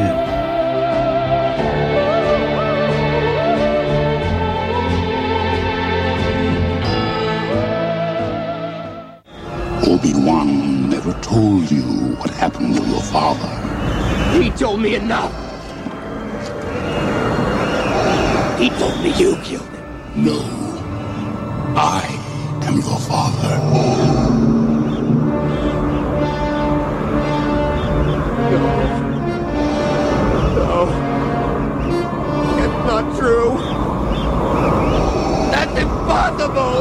Search your feelings. You know it to be true.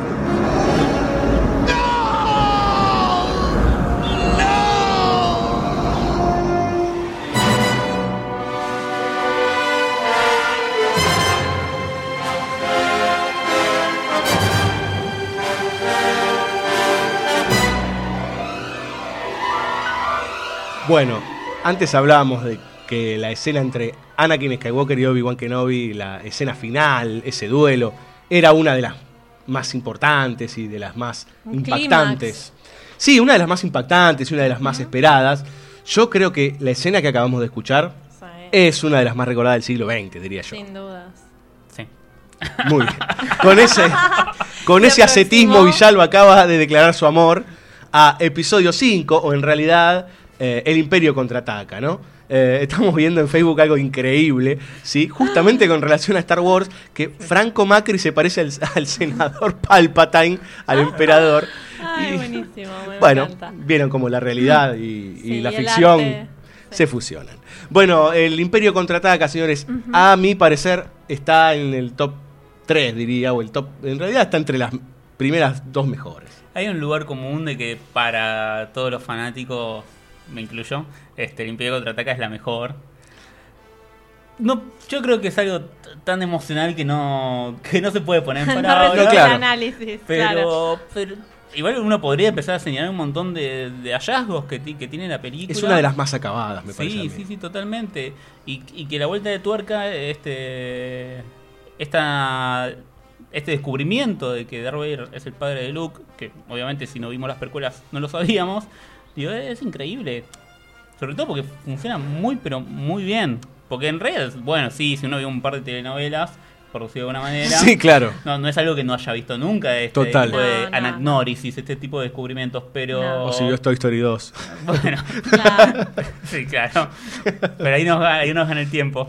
Pero. Nada, este, no sé, ¿qué quiere, qué quiere que.? diga- Pregúnteme, pregúnteme, Marajowski. Yo, yo, yo. Declare yo su no amor incondicional al Claro. Imperio contraataca acá, Quiero que Villalba. lo digas, Yo- yo- yo quiero la que lo digas amo, sí. públicamente. Yo soy, soy un chico enfrente de Imperio Contraataca Ah. y pidiéndole que el Imperio Contraataca lo quiera.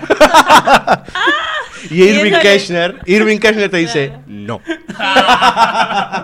Porque queremos aclarar, señores, que esta es la primera película, la primera de las películas, en donde no dirige George Lucas, ¿sí? Claro. Eh, dirige el episodio que ac- acabamos de mencionar en el bloque anterior, A New Hope, que es la del 1977, y las otras dos, o sea, El Imperio Contraataca y la siguiente, El Regreso del Jedi, la dirigen otros dos directores. Él se encarga de la historia, de la producción y demás. ¿Sí?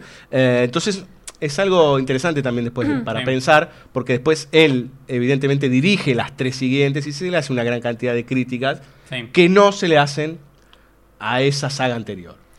Sí, entre otras cosas también hay que, hay que decir que episodio 1 no fue todo lo que uno esperaba en términos de, Estoy de acuerdo. de, de emoción, de, de encontrarse con de- determinados personajes, con determinado tono, en realidad. Sí, tiene un tono más aniñado. esa Claro, ent- entonces, bueno, las pretensiones que por ahí, sobre todo la gente que había visto las originales de chico, digo, después de 22 años, este, entre el 77 y el 99, c- claramente había algo de ahí que, que podía fallar y, y falló. Es que yo creo que, ¿sabes? No sé, voy a unir esto con la pregunta que te iba a hacer. Yo creo que el tema, más que nada, vos describís como la diferencia de tono. Pero vinculado con esto que vos mencionabas antes del cliché, que para los más fanáticos, esta última, el Imperio Contraataca, es de las mejores.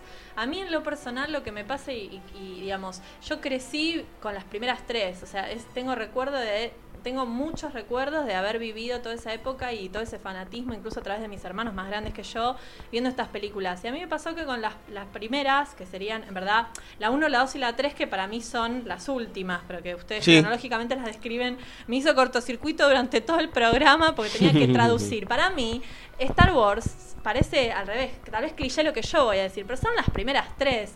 Y vinculándolo con este tema del tono, por una cuestión de que eh, de cómo te llegaban esas películas, de todo, esa, de todo ese universo y sobre todo de cómo estaban hechas. Para mí tienen una calidez que, no sé, me parecen como muy frías las que le siguen. Yo no sé si, si quizás eso puede tener que ver con lo que decías de...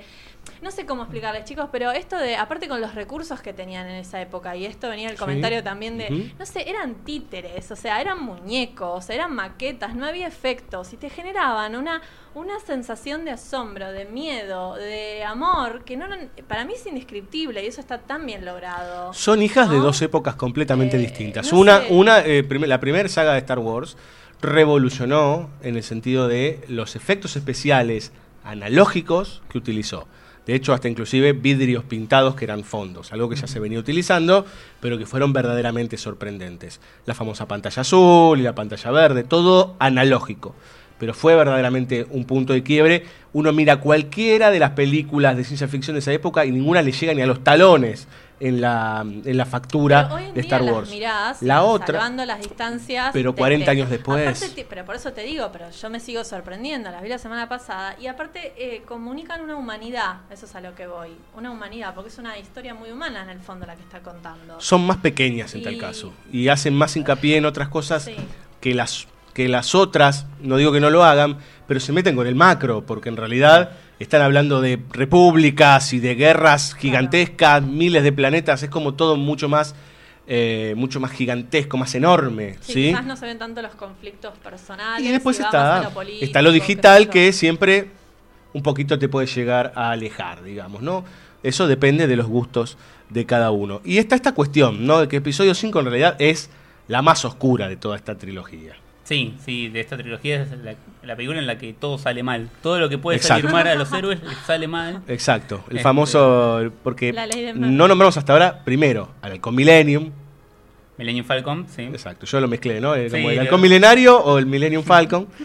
Eh, cualquiera de los dos, dígale como quiera, usted del Esta- otro lado. Esta nave redonda con dos piquitos. Eso, como una, porción- una pizza, digamos. Sí. Este, ¿Cuál es o la una- nave de, Ha- de- de La Solo. Han Solo. Exacto.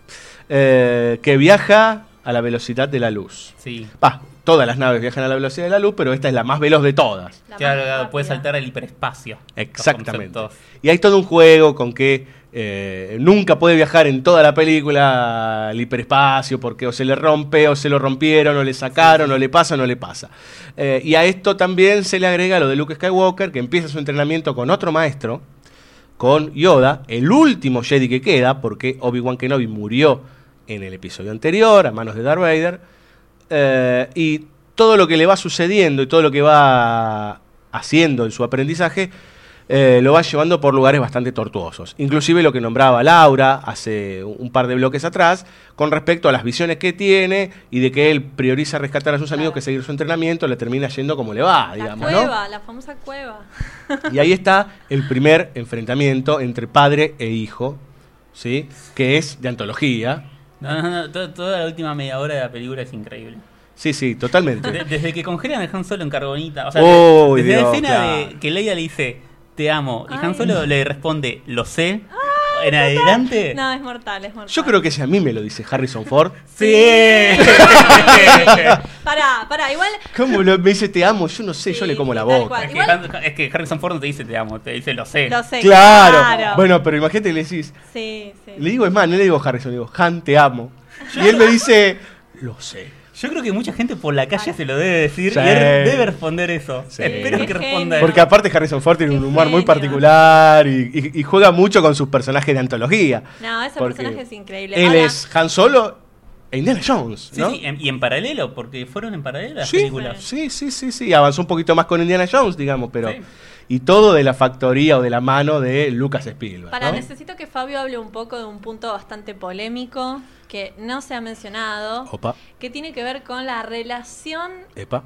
entre Leia Epa. y Luke. Porque Ah. qué tema complejo. O No. sea, digo. Pero No, bueno, sí. los griegos hace 6.500 años pusieron a un no tipo que se acostaba con la madre. la Sí, eh, perdón, y, y ha- y hacían cosas mucho más graves de las que escribían igual. Totalmente. Tipo, La desilusión para mí que el espectador tiene, ¿o no? no, Como pero que- terminás ganando mucho más que lo Pero que ustedes están... perdés. Perdón, voy a usar un término que odio, pero ustedes están spoileando el bloque que viene. Ah, bueno. Bueno, de alguna manera sí, está bien, tiene razón Cirulo. Pero eh, igual eh, a esta altura dijimos cualquier cosa. Bueno, ya. vamos a escuchar Tipo, música. Siempre decimos cualquier cosa. Por, por poco la gente no sabe cómo termina episodio 7. Nos estamos conteniendo, pero. Eh, hay un muchacho moreno. Uh, Hay Que un no es Guillermo. que- no, no, no, no, ese estaba viniendo de Italia. Eh, Mandó un, mandó un holograma hace poco. diciendo que Obi-Wan Que Kenobi. Obi-Wan No, bueno, pero Kenobi.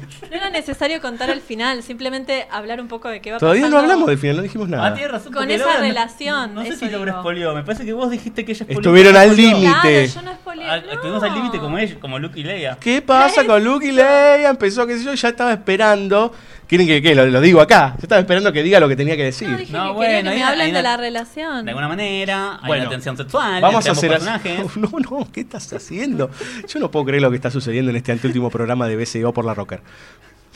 Vamos a escuchar música. Vamos a escuchar música. Dale. Eh, en el próximo bloque, Lauri, tu respuesta, eh, tu pregunta va a ser eh, respondida. ¿Qué más cool que estás? No, Villalba, eh, subí la música. Te mató. Subí la música. Con esta música, sí.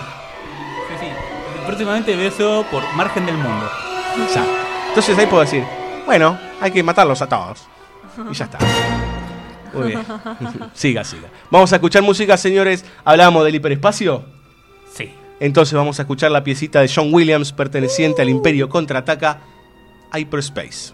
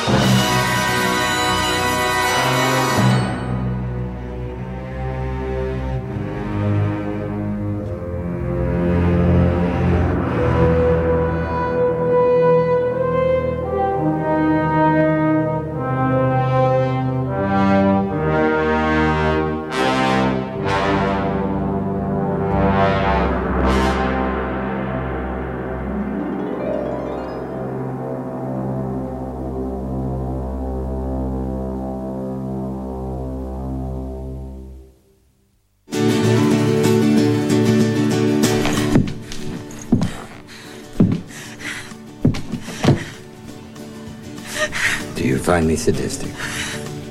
You know, I'll bet I could fry an egg on your head right now.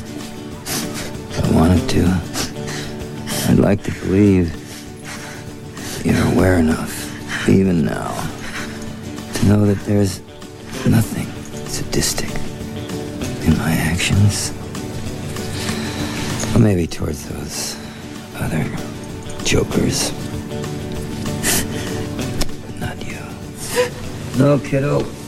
At this moment,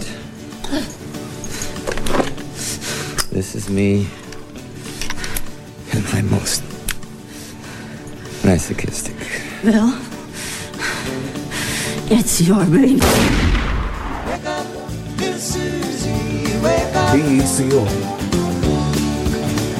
Banda sonora original. We both fell sound asleep. Wake up, little Susie, and we.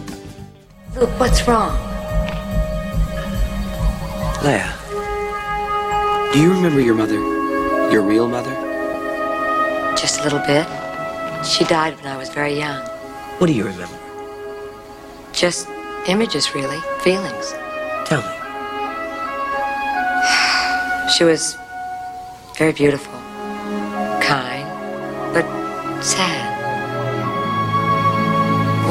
Asking me this? Vader's here. Now, on this moon. How do you know? I felt his presence. He's come for me. He can feel when I'm near. That's why I have to go. As long as I stay, I'm endangering the group and our mission here.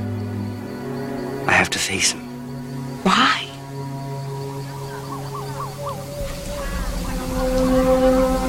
He's my father. Force is strong in my family. My father has it. I have it. And my sister has it.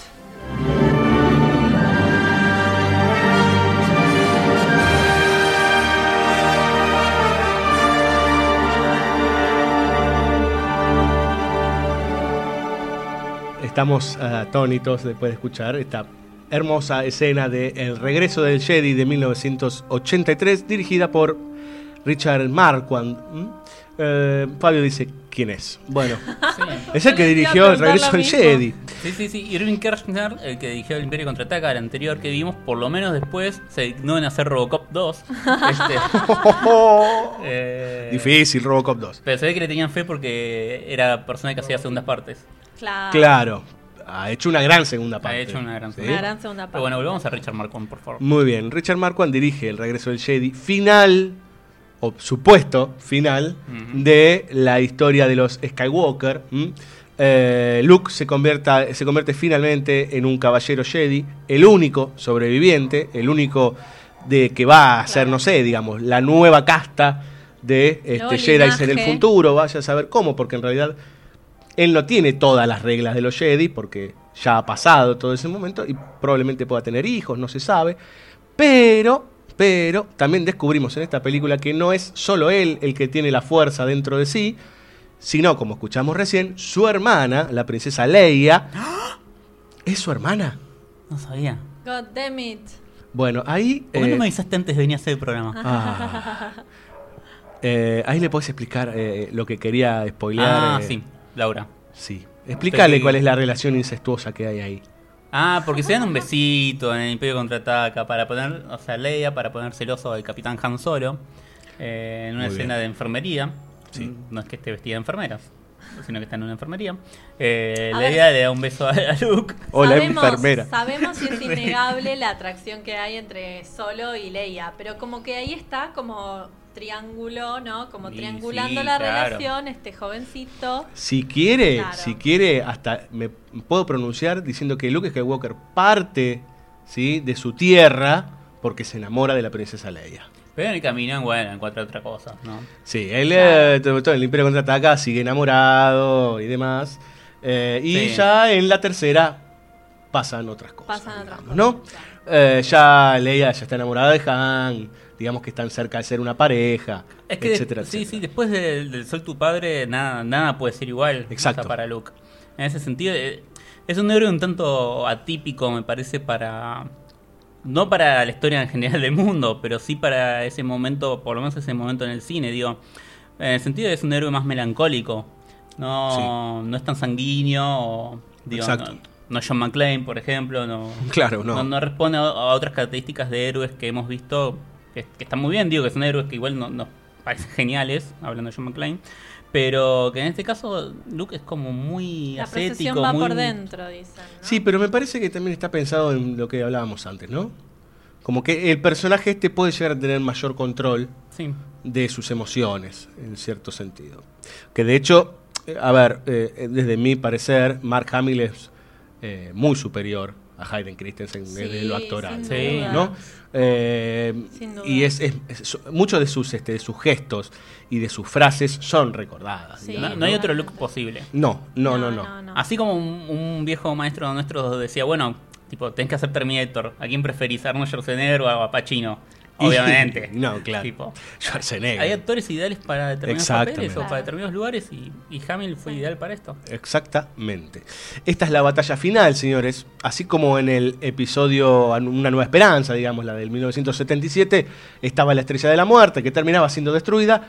En esta se retoma la idea y están reconstruyendo cerca de la luna del planeta Endor otra estación destructora. Si la llegan a completar, el problema es que básicamente los rebeldes van a desaparecer. Toda esta misión está mezclada con el encontrar ¿sí? el camino de Luke Skywalker y de enfrentarse por segunda vez con su padre, que será el enfrentamiento final. Y además eh, su primer enfrentamiento con el lado oscuro, ¿no? Claro. Además, eh, esta nueva construcción de Estrella de Muerte está bastante diseñada alrededor de un complot para que toda la flota de la rebelión esté cerca de la Estrella de Muerte cuando esta final, se finalice. O, It's o- a trap. La famosa frase este, de cómo el almirante Akbar. Sí, estos que- calamares. Esos calamares rarísimos. Eh, y en el medio hay un eh, varios cambios de roles, digamos. Primero aparece el personaje de Lando Calrissian, que ya estaba en la película anterior, manejando el, el Millennium Falcon. Han Solo eh, sin la nave, una cosa muy rara, digamos, parece inseparable, es como Claro. sacar la chubaca Sí. casi, ¿no? Eh, Bueno, la película empieza que lo, lo- lo rescatan, ¿no? Toda esa primera Exacto. parte es genial. Java, Java el Hat, todo el desierto de vuelta, Esos digamos, como retornar mortales. El Luke al origen. Tatooine, claro. Exacto. Claro. No, no, el, comienzo y el final de esta película Genial. son increíbles. Sí. Después Sí. podemos discutir qué pasa en el medio, Claro. pero. pero. Nada. No, aparte, Algo. aparte Yo- en Endor hay, hay unos bichos muy, muy copados, por favor. Yo soy el único que celebra la muerte del. Ewok todavía. Los fanáticos de Star Wars, creo que hay muchos que odian a Jar Jar Binks. Sí. Pero creo que hay muchos más que odian a los Ewoks. Y es difícil. A, a mí antes me daban pena, pero ahora, tipo, cuando se muere ese, me- como que me gusta. Es muy fuerte esa escena que lo toca en el hombrito Sí. y lo mueve y no se mueve más Es tan- el osito. Es, es tan Spielberg eso. No. Sí, re Spielberg. Perdón que me salga así como el de adentro, pero es re Spielberg. Ese como es. Pará, justo. pero queremos, algunos queremos saber lo siguiente. Eh, ¿Eran personas? ¿Eran títeres? Eran, ¿Qué eh, tenían? sí, ¿Eran eran enanos? enanos. Enanos. Y Yoda era un títere, no me jodas. Yoda era un títere, sí. Ok. Sí. Sí, Archu era un enano Ahí va. también. Pará, ¿Arthur era un enano? Sí. Tienen uno a control remoto Y y, el- uno para que vaya, un enano que es Kenny Baker. No te la puedo que, que fue Arturito en las seis Pero es películas. maravilloso. Exacto. esto, yo no lo puedo Bueno, en las siete películas, claro. Sí, Perdón. totalmente. Eh, y aparte que está eso tan lindo, ¿no? Que respetan la tradición de que sigan los mismos actores. Claro, además no lo ves, podría poner cualquier otra persona. Total. tal Pero cual. nadie hace de Arturito como Kenny Baker. Total. ¿No? Es como. Ay, qué bueno, a ver, nadie podría haber sido Pero Luke son Skywalker más que. Mark Hamill. Eh, la de Arturito es su voz, por ¿Qué eso lo voz? ponen al Si no habla. Arturito. Arturito no es. No, ¿cómo se llama? Perdón. Citripio, sí, Citripio. Me los confundí, porque Sí, digo, Citripio ese sí. tiene una, hay mucha interpretación y expresividad en la voz. Sí, pero no solo es que la voz, digamos, el doblaje. El tipo está vestido de tripio. Claro. O sea, No, está- no, no, ya lo sé, eso lo entendí. Lo que digo es que entendería que no reemplazan al actor ya solo desde ese lugar. Es genial Ah, no, la no. interpretación de o sea, Sí, es, voz es increíble. icónica, ya quedó. El regreso del Jedi marcó, bueno, otra, otro momento, digamos, ¿no? Sí. Para los que tenemos arriba de 30, por ahí, eh, sí, de 30 y pico, diría yo, eh, logramos verla en el cine, lo cual era un gran acontecimiento. Ir a ver Star Wars en otra época, con otros medios, sin internet, sin eh, la explosión masiva de, de la televisión. Eh, era un acontecimiento, era como, Furor. claro, como encontrarse con algo verdaderamente mágico, ¿sí? En una sala de cine. No le estoy quitando mérito ni a la película que se estrenó hoy, que obviamente te pone los eh, pelilios del brazo de gallina cuando aparece él hace mucho tiempo en una galaxia muy, muy lejana. Eh, Voy, a- voy a llorar de nuevo. Está re emocionado. Fabio. Sí, sí. Eso es lo que le pasa a uno con Star Wars, ¿no? Eh, uno cree que no le va a pasar nunca más. Que cuando aparece el, el famoso cartelito negro con las letras celestes, dice, no, otra vez no me voy a emocionar. Y otra vez se emociona. Bueno, Eh. es algo inexplicable, como la fuerza. Es así. Por eso no lo explicamos hasta No. este momento. Mire, se la voy a hacer muy fácil. Eh, George Lucas se le ocurrió que la fuerza, que era algo en realidad conectado con lo espiritual y con la fuerza del universo, Está en todas las cosas. está en todas las cosas, circula, ¿sí? Puede ser esa roca, puede ser, no, estoy haciendo Ay, de- bueno, pero es un ladri, es, es re filosofía zen budismo y todo lo que habla de Pero las ¿por qué ladri? energías. No, lo Entonces las religiones no son una- todas ladri. Lo que digo es que no es una creación propia de él. Pensé que me ibas a Ah, explicar sí, algo está- más está- original. Esa no es la explicación, la explicación vino después. Después, nadie necesitaba una explicación de la fuerza. No, No la uno, uno necesita creer. Totalmente. Es un acto de fe. Los que creen en Jesucristo, ¿que lo vieron? No. No, está bien. Hace está bien. Lo que pasa 2015 es que años que murió. Acá tenemos a Santo Tomás Marajowski que, que nece- que necesita poner el dedo No, en la llaga. pero Padre, ¿qué has pensé hecho? que me ibas a tirar una, no sé, que tenía una, Sí, una sí. raíz filosófica No, diferente. después No, no. para los amigos positivistas como Laura, no, con la modernidad que destruyó todo.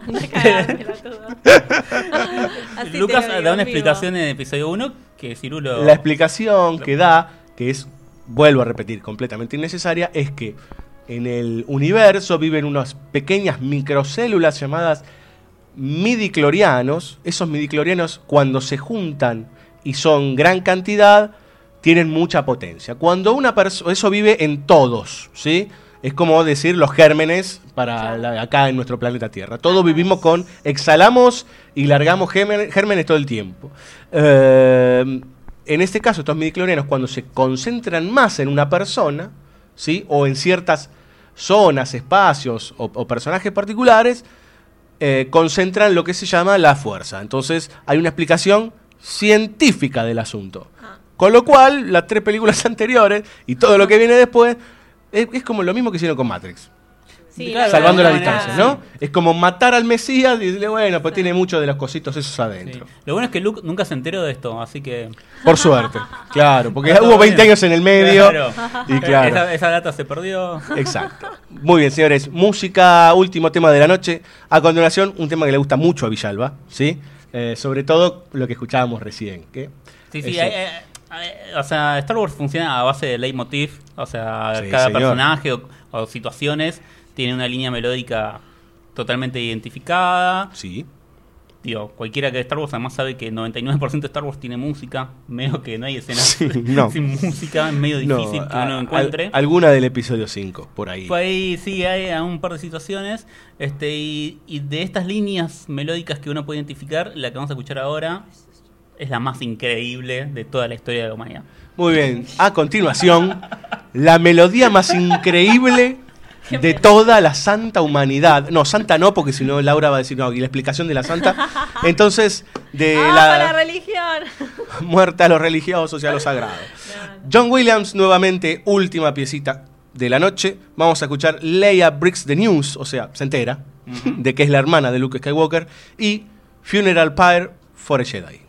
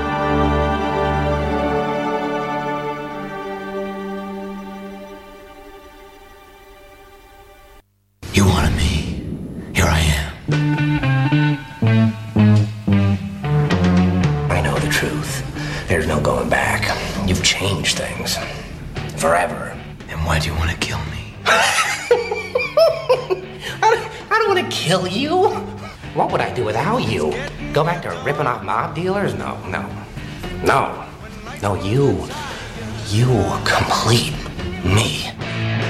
BSO. Banda sonora original.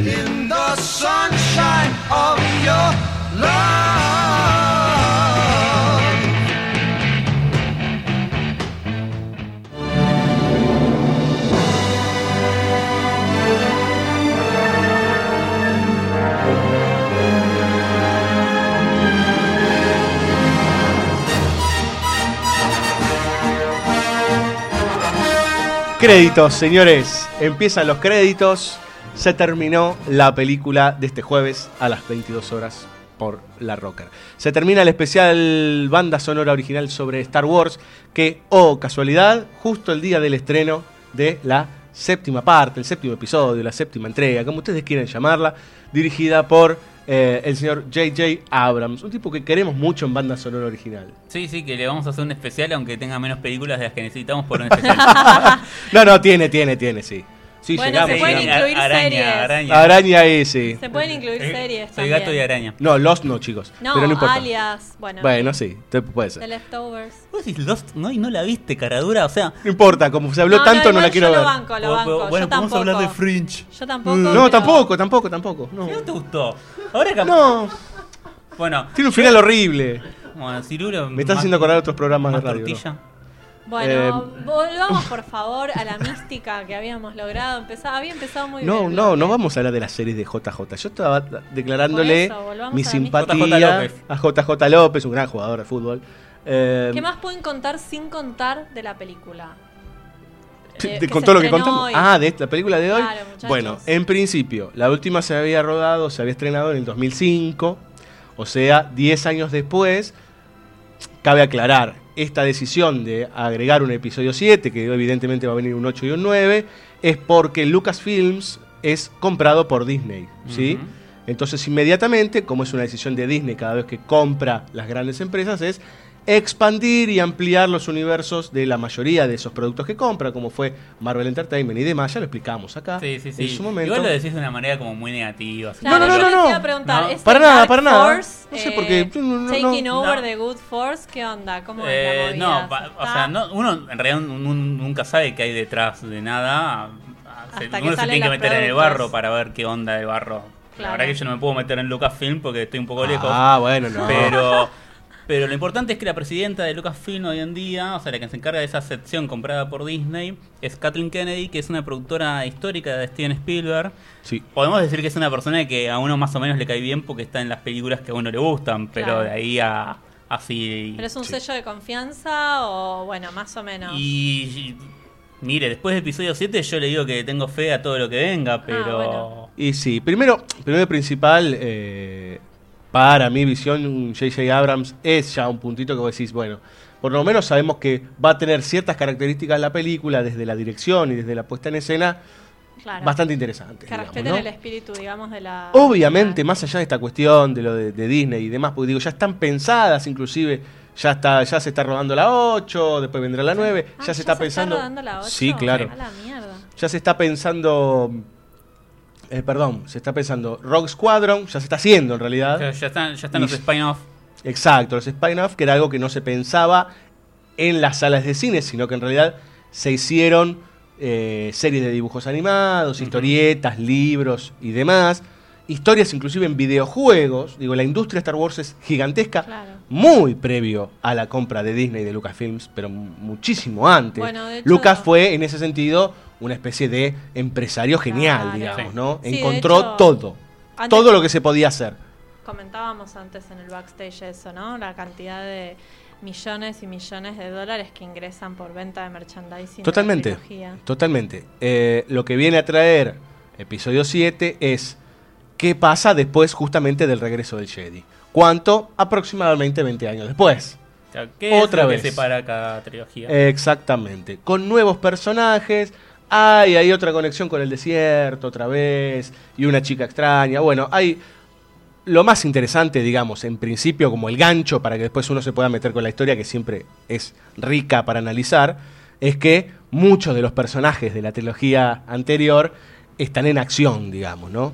el caso de Han Solo, el caso de Chewbacca, Leia y el mismo Luke Skywalker que se hizo todo un laburo de marketing y un laburo eh, visual para que no veamos nada de él excepto una mano. A la mierda. Eh, Eso no sabía. Mark Hamill declaró que él ni siquiera podía confirmar si estaba en esta película. Claro. Wow. O sea, ese era su Chicos, contrato. me están dando muchas ganas de ir a verla. Miren lo que les voy a decir. Eh, Creo que tenés un, un horario ahora en, media horita, Exacto. arranca. Quizás En, me en- voy de en un medianoche, ¿no? Sí. Salgo y me voy a verla, tal vez. Muy bien, señores. Esperamos que hayan disfrutado de este programa. Esperamos que disfruten de esta nueva entrega de La Guerra de las Galaxias que nosotros creemos que va más allá de una película. Es casi como un acontecimiento cultural cada vez que se estrena uno de No, estos no films. es casi. Es un acontecimiento cultural. Gracias por la corrección entonces. Sí, señora, es un fenómeno de masas. Eh, nos vemos la semana que viene, que es el último programa del año, ¿sí? Uh. Les aclaramos algo a Chubaca y acá a, a Sigfrido. Les aclaro que. eh, no, sí, vino el hermano de Villar un ratito de Sigfrido. Hola. Eh, en realidad les aclaramos que eh, la semana que viene no vamos a salir el jueves porque, oh casualidad, es 24 de diciembre. Y Cirulo no quiso festejarlo con nosotros. Es un problema venir a la Rocker y que Juan se haya ido a Santa Clara del Mar a brindar con la familia. ¿Y nosotros qué hacemos? excusas. Juan nos dejaba la llave, nos había enseñado cómo utilizar la computadora, el HAL 9000 con el que controla todo. y Cirulo no quiso. Tipo, no, no con quería compartir el Vitel Toné con nosotros. Claro. No, pero Sidra. Diana hace un muy buen Michel, eh, Michel Tori, Mi-. Michel, Michel sí, Torino. mariposa Vitel. Toné. Diana, queremos probar tu Michel Toné. Tu Michel, el Bueno, Michel Toné. Yo Bueno. no sé si le diría, tipo. Bueno, no, no- no después de esta falta de respeto hacia tu Bueno, persona, Diana. ¿Vamos a contar algo? No, sorpresa lo que viene. Lo que viene, lo que viene en BCO será el viernes, ¿sí? A las 22 horas. 22 horas, ¿no, Juano? 22 horas del viernes 25, banda sonora original cierra el año. Un especial de cierre en donde vamos a hacer toda una recapitulación, ¿sí? De lo que fue este gran, gran año de banda sonora original. Y le vamos a ir contando algo de lo que se viene para el año que viene. ¿Alguna palabra más, muchachos?